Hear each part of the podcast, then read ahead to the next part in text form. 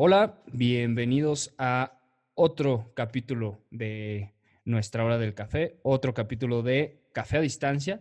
Ahora tengo una invitada más, una invitada especial, una querida amiga y también pues ahora he estado tocando con ella y eso pues hace todavía más especial pues este café que nos vamos a tomar aprovechando la tecnología. Ella se llama Vanessa Zamora, seguramente muchos de ustedes ya la conocen, es una gran cantautora que actualmente radica en la Ciudad de México, pero ella es originaria de Tijuana. Y justo quería que hiciéramos este café a distancia para platicar de su música. Lo que me interesa mucho es que, que platiquemos sobre Tijuana, ha vivido en Guadalajara, ahora vive en la Ciudad de México, entonces tiene tres panoramas muy distintos de cómo funciona la música independiente en lugares eh, lejanos.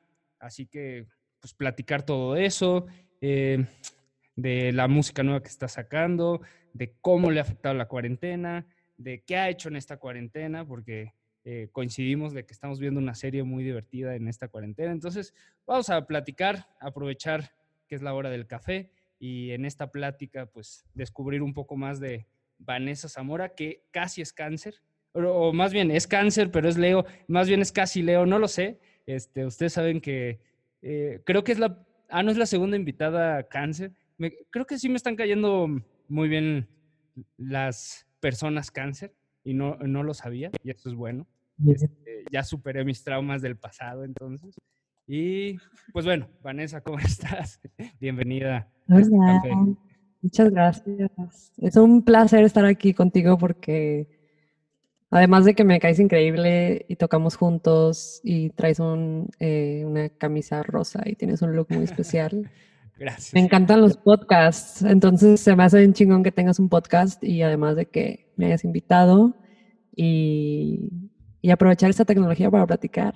Ya te extrañaba. Yo también, ya tiene un rato que, que no, o sea, creo que el último ensayo, en los últimos ensayos fueron las únicas, últimas cosas que pasaron musicalmente antes de todo este caos, ¿no?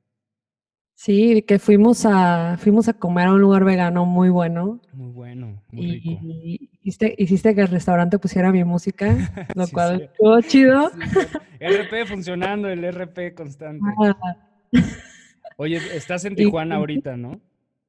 Sí, ahorita estoy, en Tijuana, tengo ya aquí desde el 14 de marzo y pues, pues contenta de estar acá pasando la cuarentena con la family, con, mi mamá y con mi gato. Entonces ha sido todo un, todo un, eh, un viajezote, el solo, o sea, está bien loco como el encierro ha sido uno de los viajes más locos que he tenido en mi vida, entonces. Ok, pues, qué interesante, ¿no? Eh, en este encierro, tú sabes, los músicos vivimos en este constante encierro también, o sea, componiendo, eh, estudiando, haciendo mil cosas. Nuestra actividad normal es, es, el encierro, pero ahora tener este encierro obligado, ¿a ti en qué te ha eh, afectado, en qué te ha hecho como encontrar nuevas, nuevos caminos?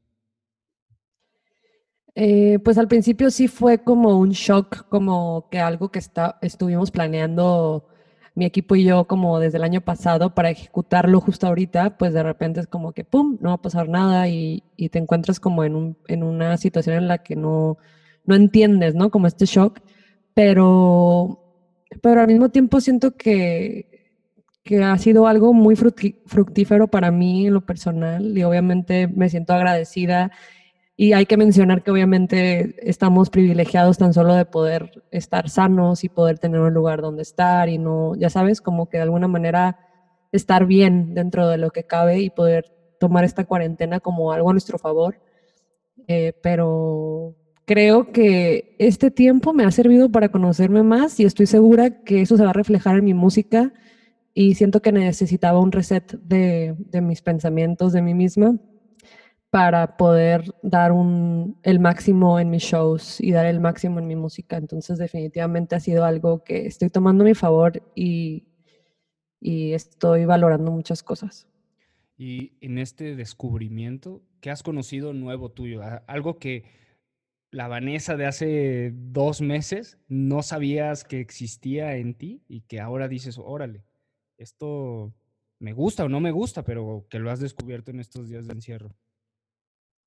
He descubierto, o sea, he como conocido a mí misma, o sea, me di cuenta que como que estaba viviendo bajo una persona, o sea, una personalidad como muy acarreada, donde en al menos tres, cuatro años como que había perdido esta, este momento como de, o sea, he estado meditando, he estado como leyendo también y como que me he salido de la Vanessa músico, o sea, es como soy Vanessa y ya estoy en mi cuarto donde crecí, como que me acuerdo de momentos de cuando estaba en secundaria, en mi cuarto hay un espejo y en ese espejo yo me ponía a cantar y bailar cuando nadie estaba en mi casa porque yo era súper, súper, o sea, me daba pánico cantar. Entonces cantaba cuando nadie estaba en mi casa. Entonces ver ese espejo y como que verme ahorita como ya haciendo lo que me gusta, como que ha sido así como de recuerda por qué estás aquí, recuerda por qué estás haciendo música, recuérdalo. O sea, como que me transporté y, y estoy como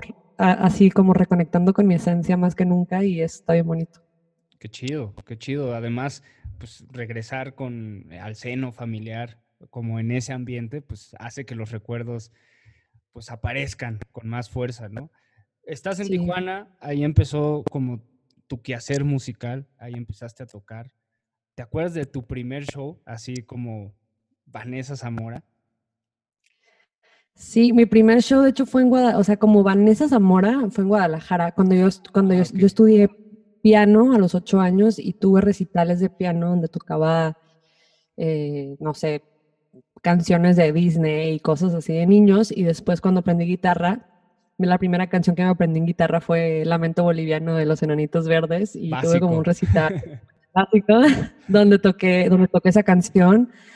Y, pero te digo que tocaba, pero era muy penosa. Entonces, cuando me fui a vivir a Guadalajara, no conocía a nadie, o sea, no tenía amigos, no tenía familia, nada. Entonces fue como que, ay, como que sentí esta libertad de renovarme y fue como que ya, o sea, empecé a componer, empecé a, tocar y, y, subí covers, o sea, hice un cover de Bill Withers, la de Ain't No Sunshine, lo subí a YouTube con mucho pánico y mi familia así de que no sabíamos que cantabas y yo así como que pues sí canto, pero soy súper penosa, no sé qué.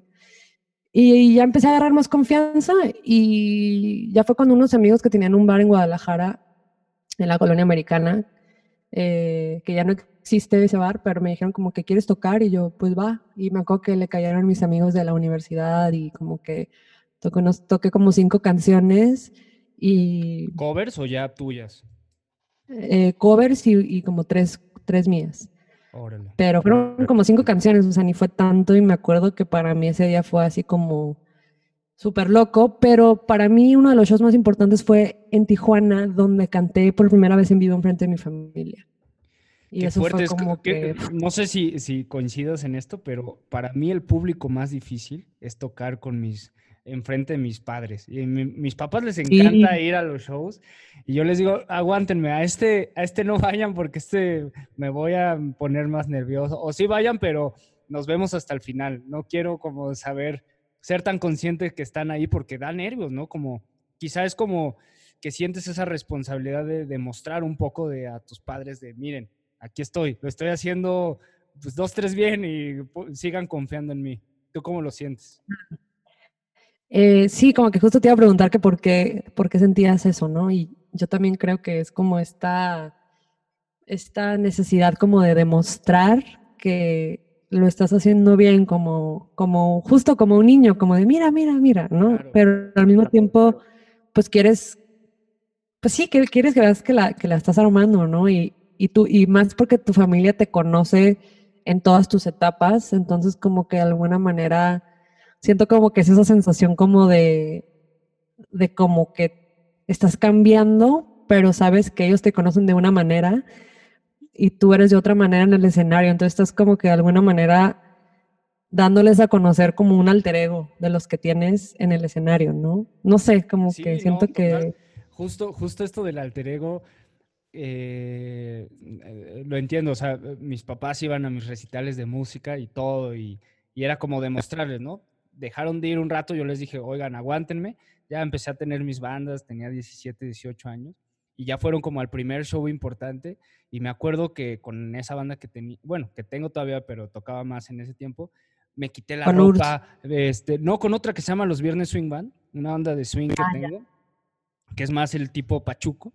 Y entonces ahí me quitaba la ropa y todo.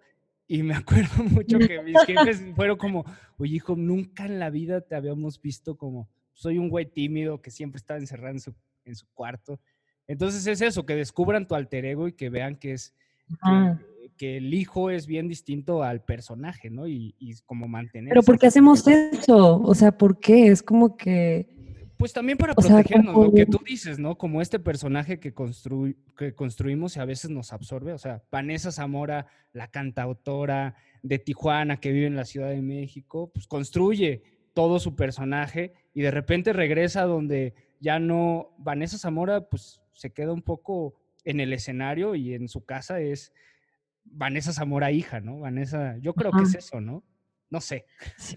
Y justo, y justo creo que eso es algo que he estado tripeando de la cuarentena, que es como literalmente nos vinieron a, agarrar a todos así de las greñas y es como de, ¡pum, güey! Te estoy quitando esta columna que te sostenía dentro de tu entorno, o sea, todo lo que según tú tenías bajo control y todo lo que tú eras, te lo voy a quitar y, ve a ver quién eres sin tus planes, quién eres sin tus distracciones, quién eres sin tal vez estarte evadiendo tanto por no estar contigo. O sea, como que eso yo creo que es lo más cabrón y por eso creo que después de esto va a haber gente más genuina, o sea, gente más conectada consigo misma y va a haber mucha más conciencia y va a haber más amor y creo que está padre como resaltar esas cosas positivas que van a salir porque pues ahí en cada luz tiene que haber oscuridad y,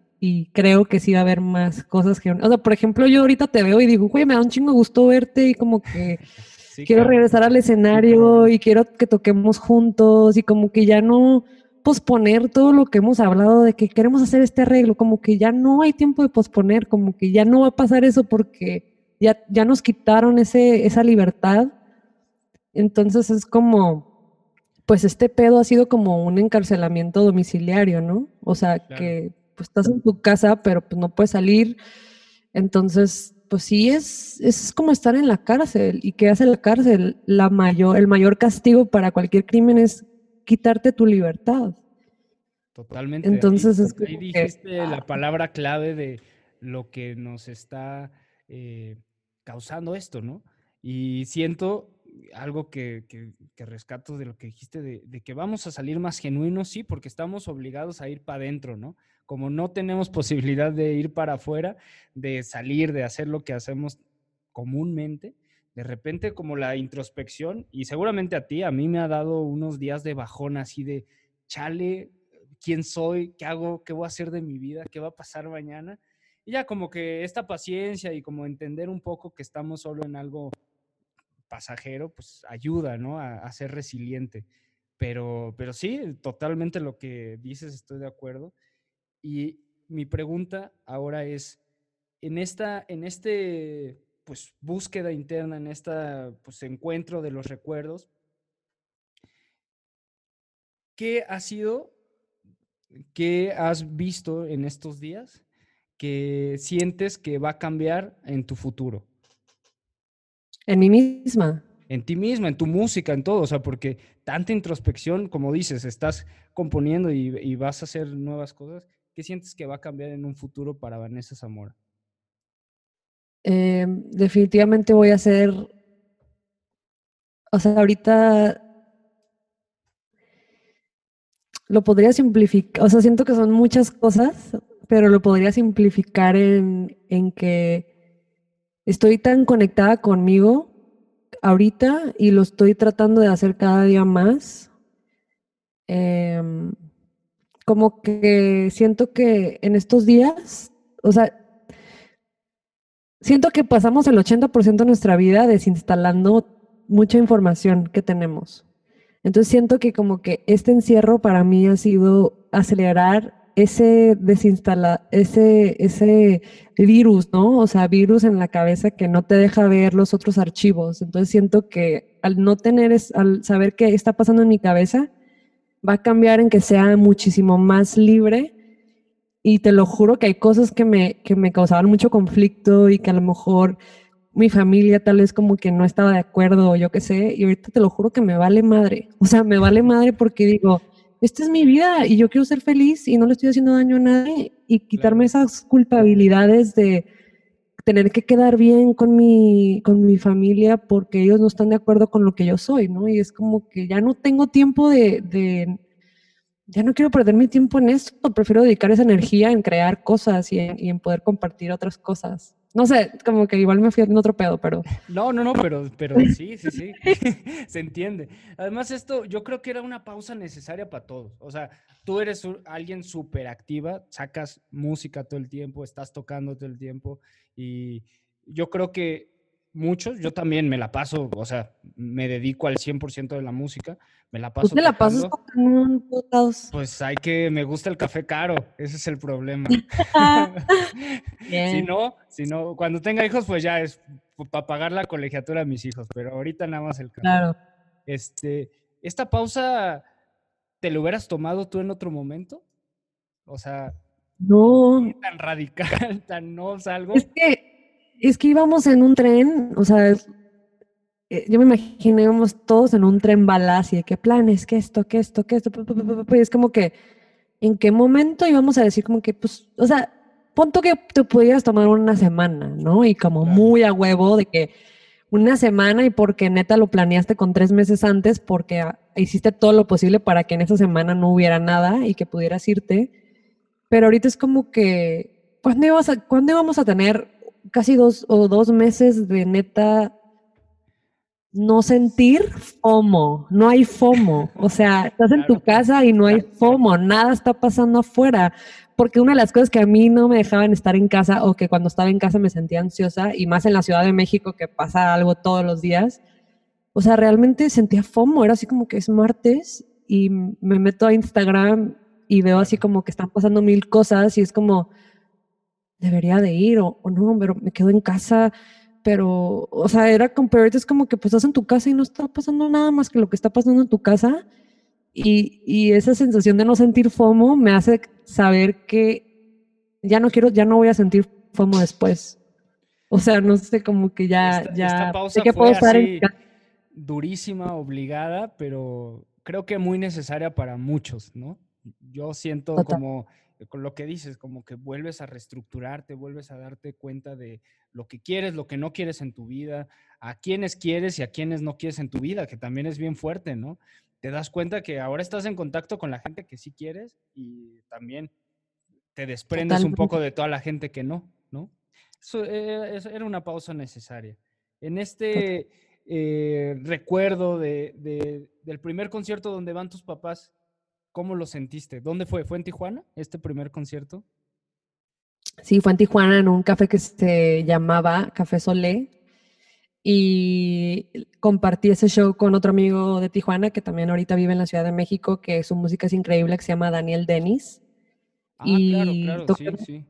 Me encanta. Los dos, sí, es, es increíble Daniel Dennis, eh, me encanta cómo toca y cómo compone y todo, y compartimos ese show.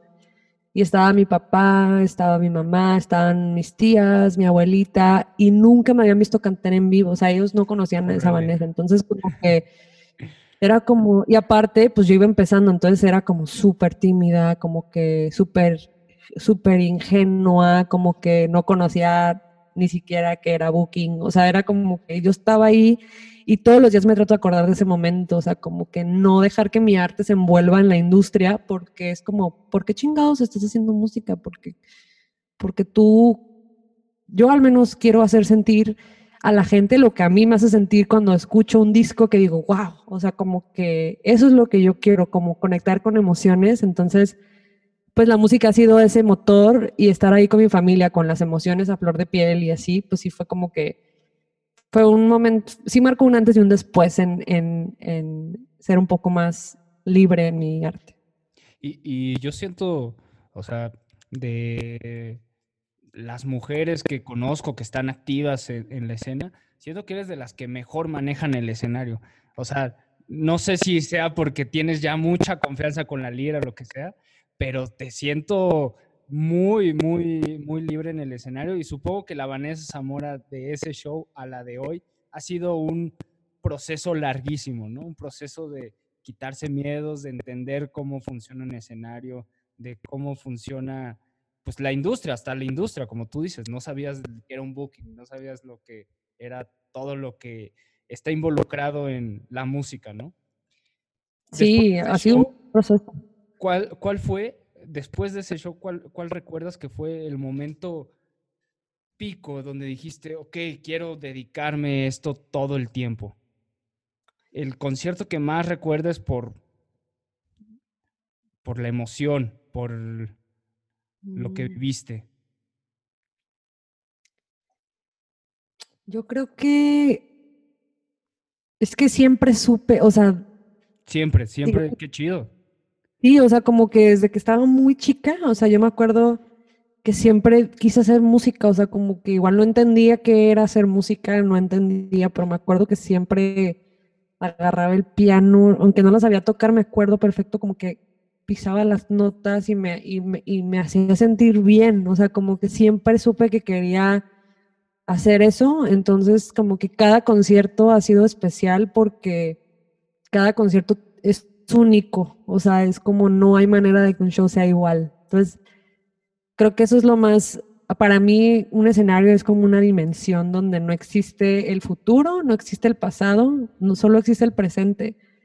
Y es como estás, estás, solo estás preocupado de que si, si algo pasa, de que, que, si la caja directa o que si el ampli, o sea, como que es lo que podría pasar, pero, pero es como un momento, es una dimensión paralela, por eso es tan adictivo tocar, porque te sientes bien y te sientes mentalmente presente. Entonces, yo, yo rara vez me acuerdo de algún problema que si tuve, me peleé con alguien antes, o sea, como que no me acuerdo en ese momento. No sé tú. No, yo muchos, muchos. Y justo creo que afecta luego para, para tocar en vivo, ¿no? O sea, sí me acuerdo así de, de momentos de, Tenía una exnovia eh, que, que, tenía como problemas con ella en una época y fue una época donde tenía un buen de shows y una pelea antes de un show, wow, es la peor cosa. No, pues, te drena la energía. No recomendable, chavos los que escuchen esto nunca se peleen con sus parejas antes de un show. Oye, pero tú recuerdas, sí, y, coincido mucho en esto y, creo que muchos músicos, y no todos, ¿eh? porque hay muchos músicos que piensan muy distinto, pero esto de que este momento se vuelve adictivo porque es el único momento donde estás presente y es horrible, no sé si te pasa, vas viendo el set list y vas diciendo, chale, quedan dos canciones, vale madres, así como, como que ya sabes que el final de esa emoción se, está diluyendo. Sí, aunque sí he tenido shows en los que digo, qué bueno que ya voy a terminar porque todo está mal. O sea, sí ha habido tu shows. show así de la vida donde dices, chale, este, eh, no digamos dónde fue, por, si existen videos que, que no se buscan, pero ¿cuál, ¿cuál sientes así que dices, chale, este fue el peor momento, pero que también nutre. O sea, yo recuerdo muy malos shows míos, que también fue el otro día ponerme, no sé, a estudiar o resolver ese problema que surgió, lo que sea. ¿Cuál recuerdas tú así del peor show de tu vida? Em, de mi vida, o sea, no podría decir, o sea,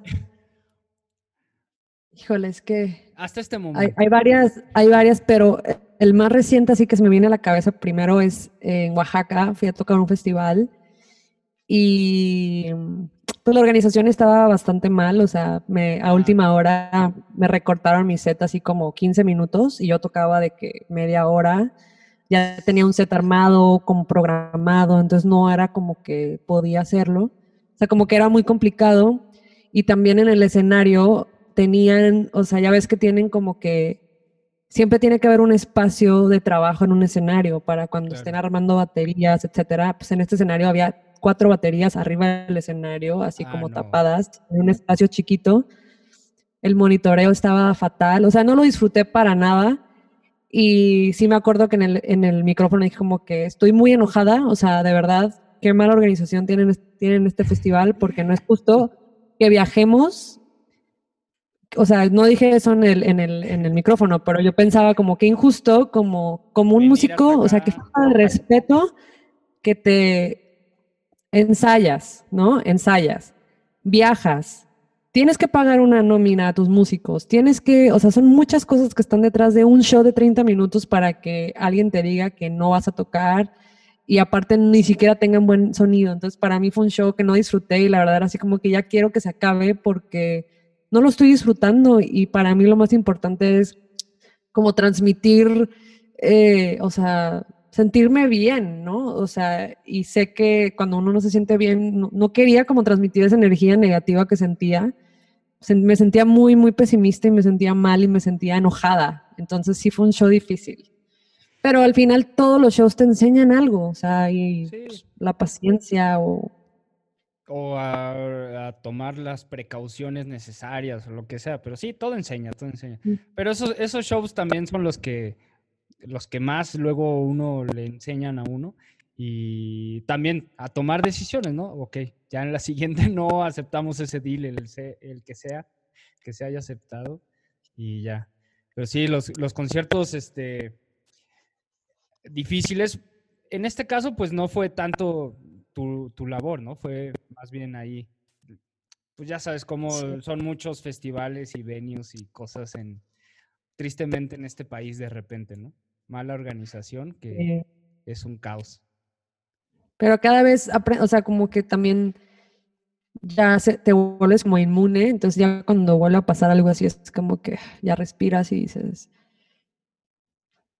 bring it on, o sea, o sea a darle, a darle y eh, también me ha pasado que una vez también fui a tocar a León y la promotora, o sea, me acuerdo que hotel bien, de que nos llevó a comer y todo, o sea, como que el trato súper bien, pero llegamos al soundcheck y no había nada.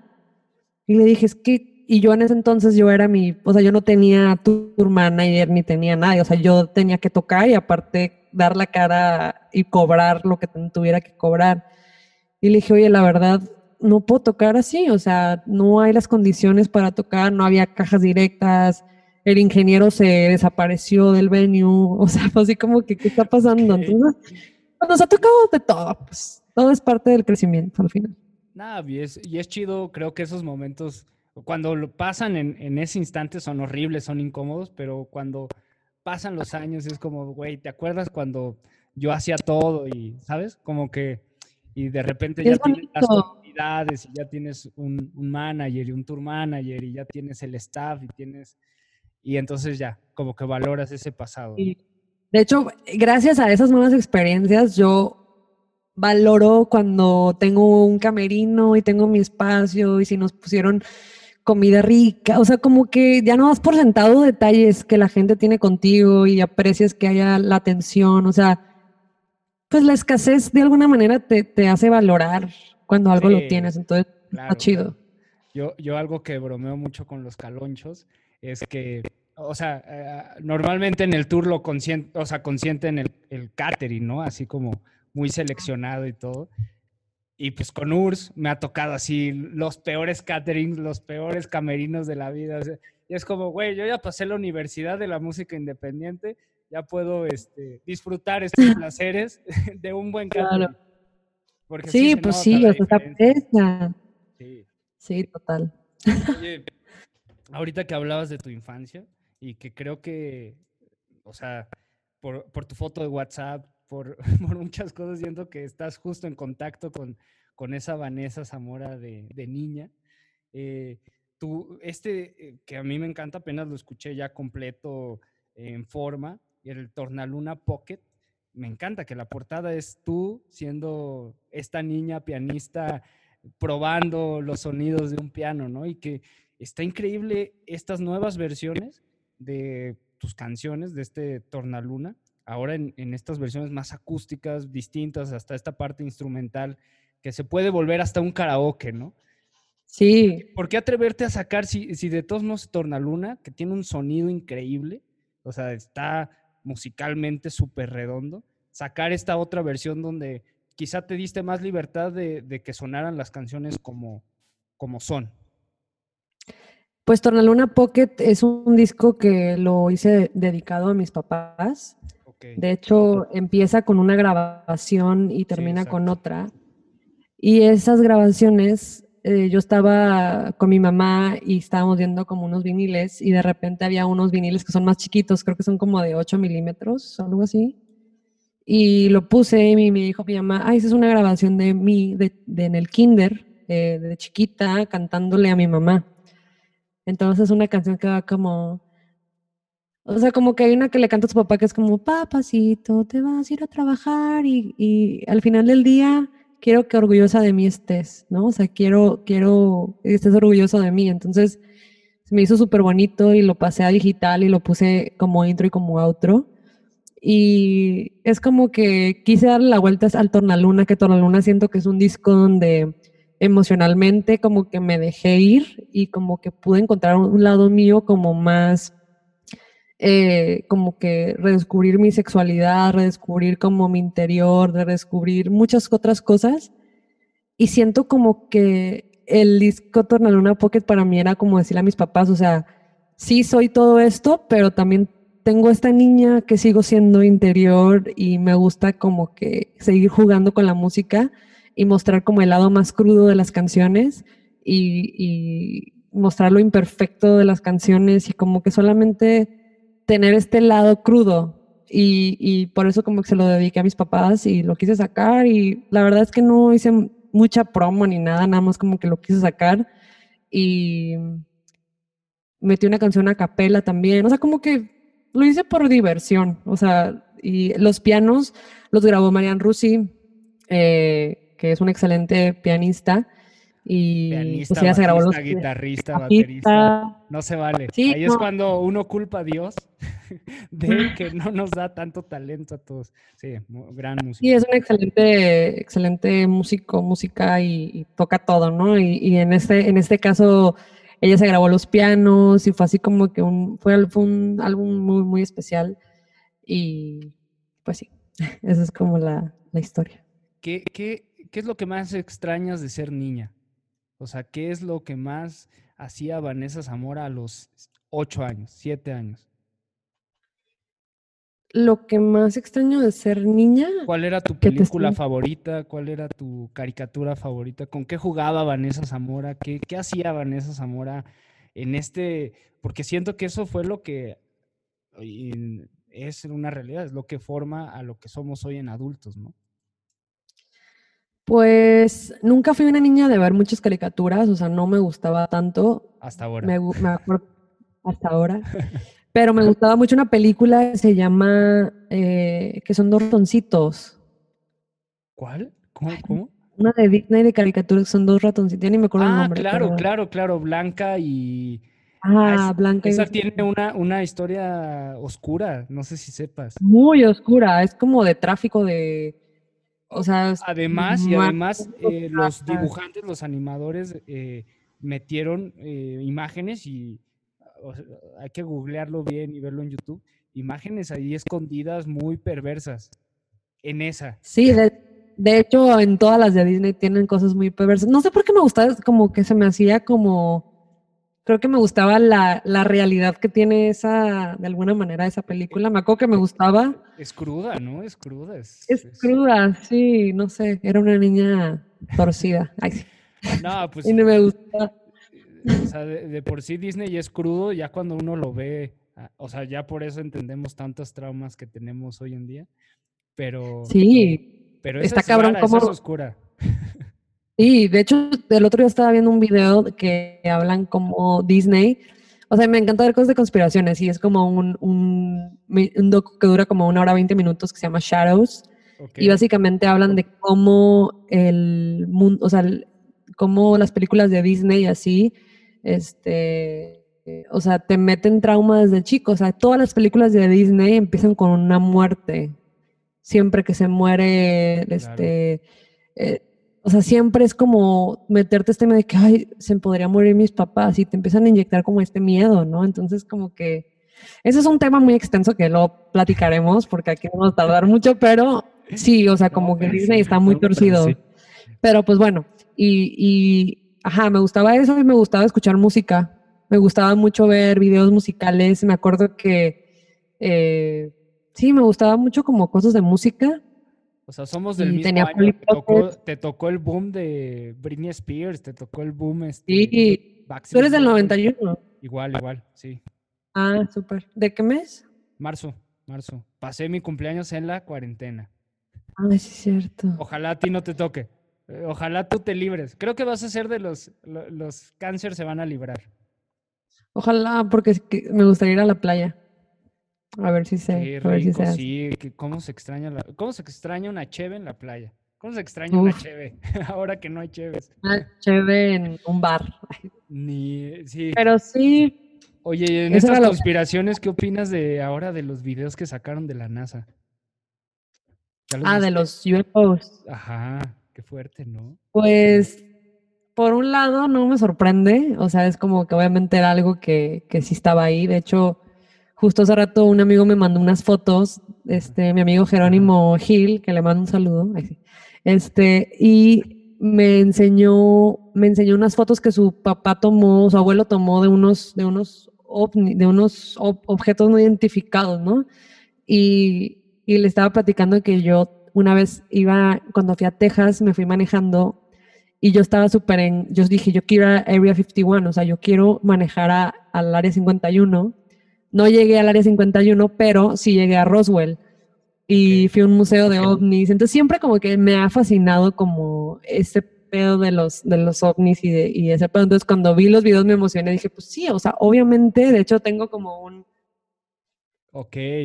Está enseñando un tatuado en el brazo. Porque me da mucha, o sea, digo, wow, qué, qué, chingón que hay vida en otros planetas. Pero, ¿tú qué viste? ¿Viste el video? Sí, o sea, que son como dos navecitas, ¿no? Exacto, pero lo, lo interesante, lo que he estado leyendo es como el o sea, está bien raro que lo hagan en este momento. Tú sabes, siempre lo han negado, ¿no? Siempre ha sido como, no, nada, no pasa nada. Y de repente, bueno, ahí les van tres videos, ¿no? Está, está muy o sea, saben que ahorita estamos en la, en la paranoia, ¿no?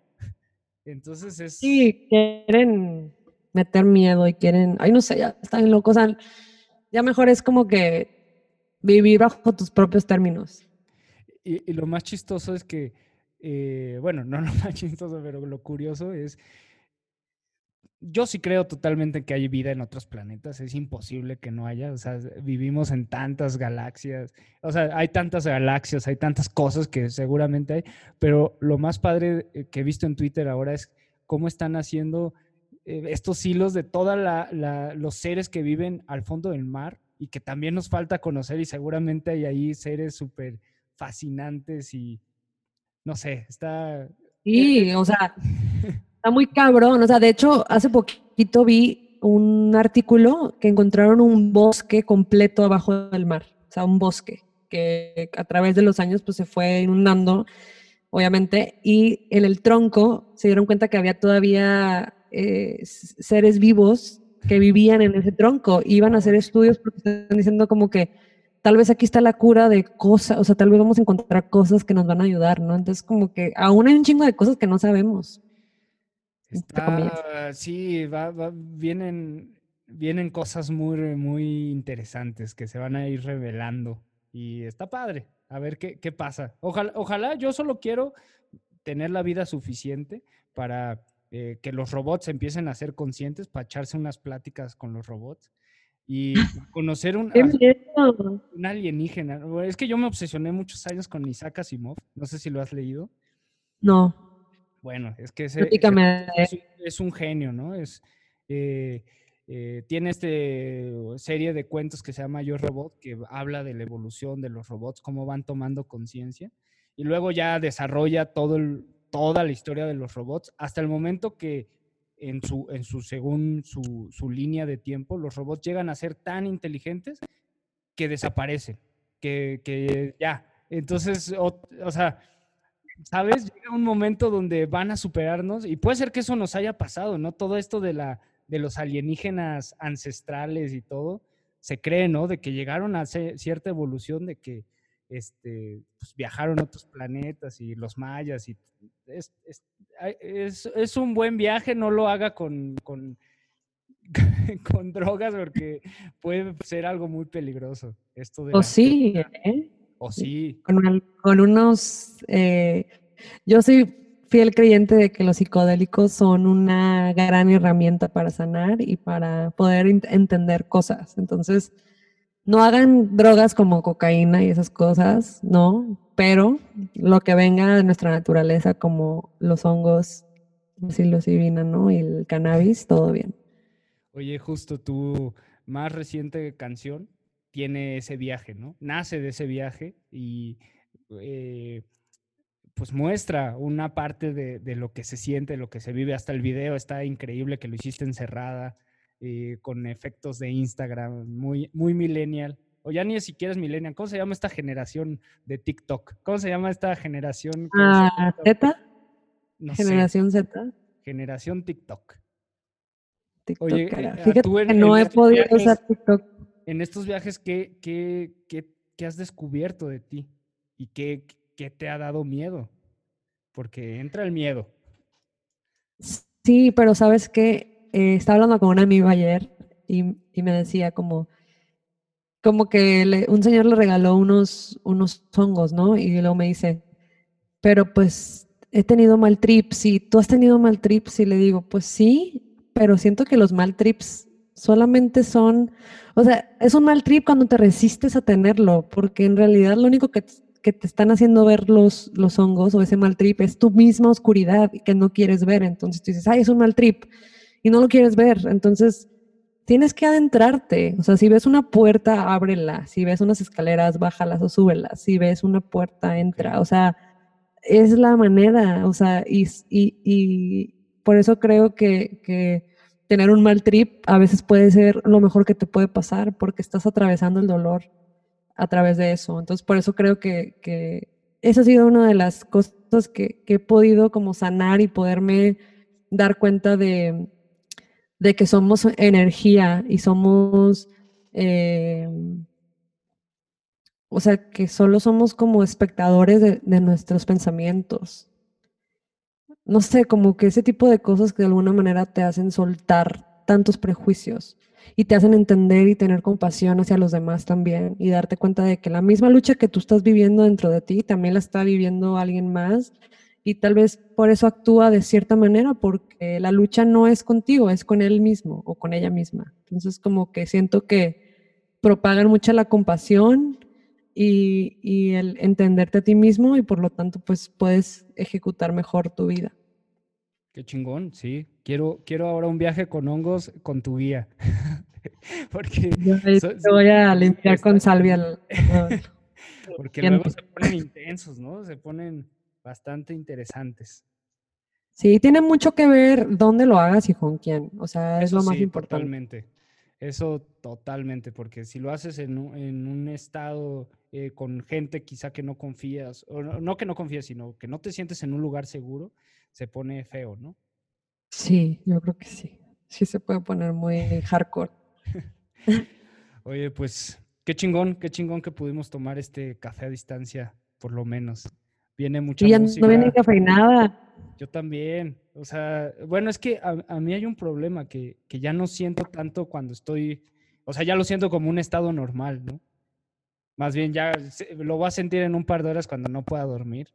¿No te ha afectado el sueño así de, o sea, el encierro?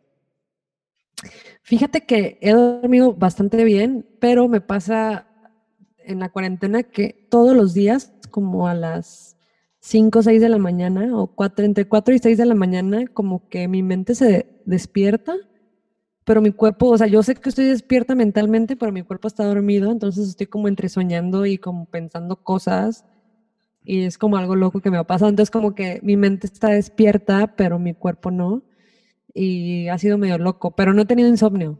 ¿Tú qué tal? ¿Qué tal tu sueño? Quizá un viaje astral, ¿no? Estás teniendo viajes astrales ahí. Pues quién sabe, pero... Pues adquiriendo poderes nuevos. Yo, eh, raro, o sea, quiero dormirme no tan tarde, pero pues la, también el, el hámster empieza a girar ya a buena hora, ¿no?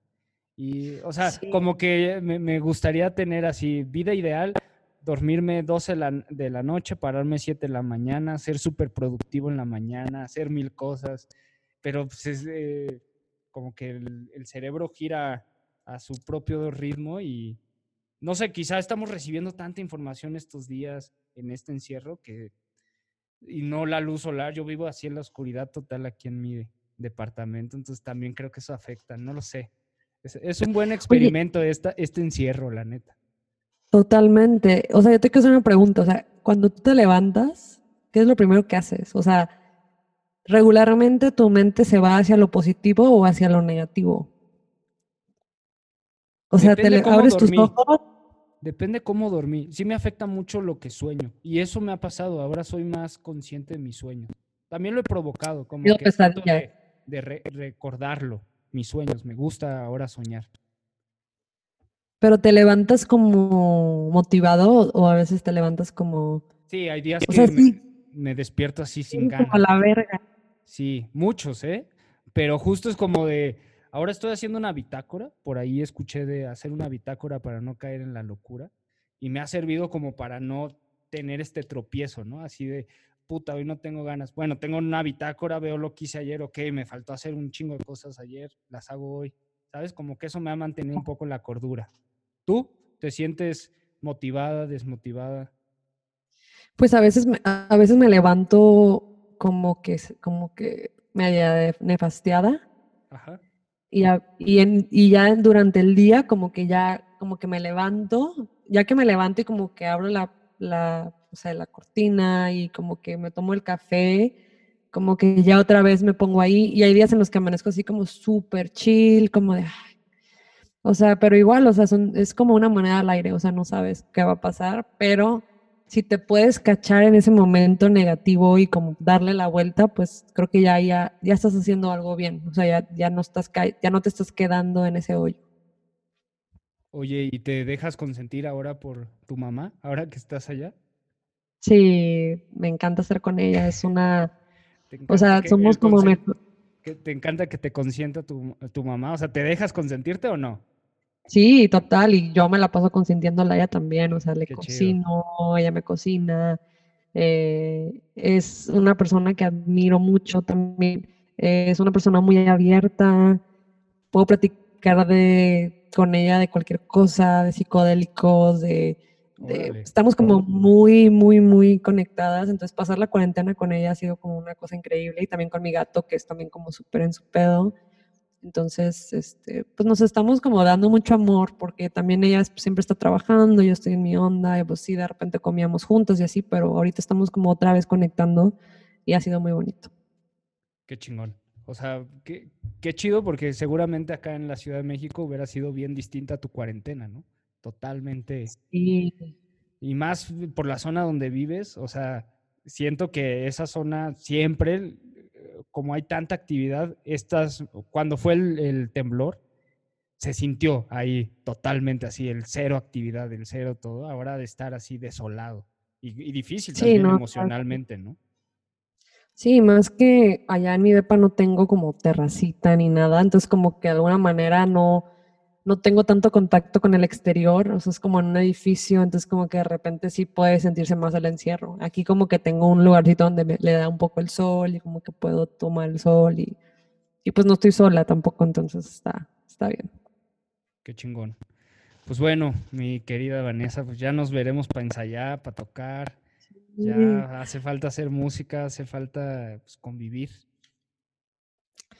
La verdad estoy muy ansiosa de que llegue ese día y pues vayamos paso por paso. Yo también te extraño mucho, espero que pronto podamos tocar y podamos estar ya en un escenario y estoy segura de que lo vamos a disfrutar el triple. Y cuidado, O sea- Wolfpack, porque hay una Vanessa. Cuidado. Cuidado, porque ellos no están, no están teniendo este encierro tan como nosotros. ¿Quién sabe qué han de estar haciendo esos chavos? Eh, Componiendo no sé. 15 discos, ¿no? Seguramente. Seguro sí. Uy, Y es otra cosa, que van a salir cosas increíbles de la cuarentena, Sí, mucho arte, mucho, mucho, mucho, mucho. El baby boom artístico, ¿no? O sea, pues, qué chido, ¿no? Qué chido que, que o sea, qué chido en ese lado del lado creativo, qué mal por todos los conciertos que se han cancelado, por toda la gente que, que vivimos de tocar y todo, pero paciencia, no, no queda más que esperar a que esto pase y, y seguramente se va a encontrar la solución para que los conciertos se reactiven pronto. ¿no? Sí, algo, algo van a salir nuevas ideas, pero pues a, esperar y, y, pues a utilizar este tiempo a nuestro favor, que es lo que más, más podemos hacer. Tú pusiste los primeros días, ahora recuerdo, en tu Instagram algo que por favor quien esté escuchando vaya a buscarlo de cómo apoyar un proyecto independiente, escucharlo, compartirlo, compartirlo, o sea, creo que, y además me encantó porque se hizo un poco viral, ¿no? Como que la buena vibra fluyó a través de ese post y toda la gente empezó a compartirlo. Y creo que es algo que hay que compartir eh, más seguido para que toda las, la gente que consume música lo tenga presente de, pues en estos momentos, la labor importante que es escuchar, recomendar eh, y de cierta manera así apoyar a los proyectos que, que, que uno le gustan, ¿no? Sí, literalmente puedes ayudar a tu artista favorito, digo, en este caso músicos, escuchando su música en las plataformas, compartiendo, etcétera. Y, y también, este, pues sí, hay, hay, gente que está, por ejemplo, una amiga que se llama Taquito Jocoque, que es una ilustradora.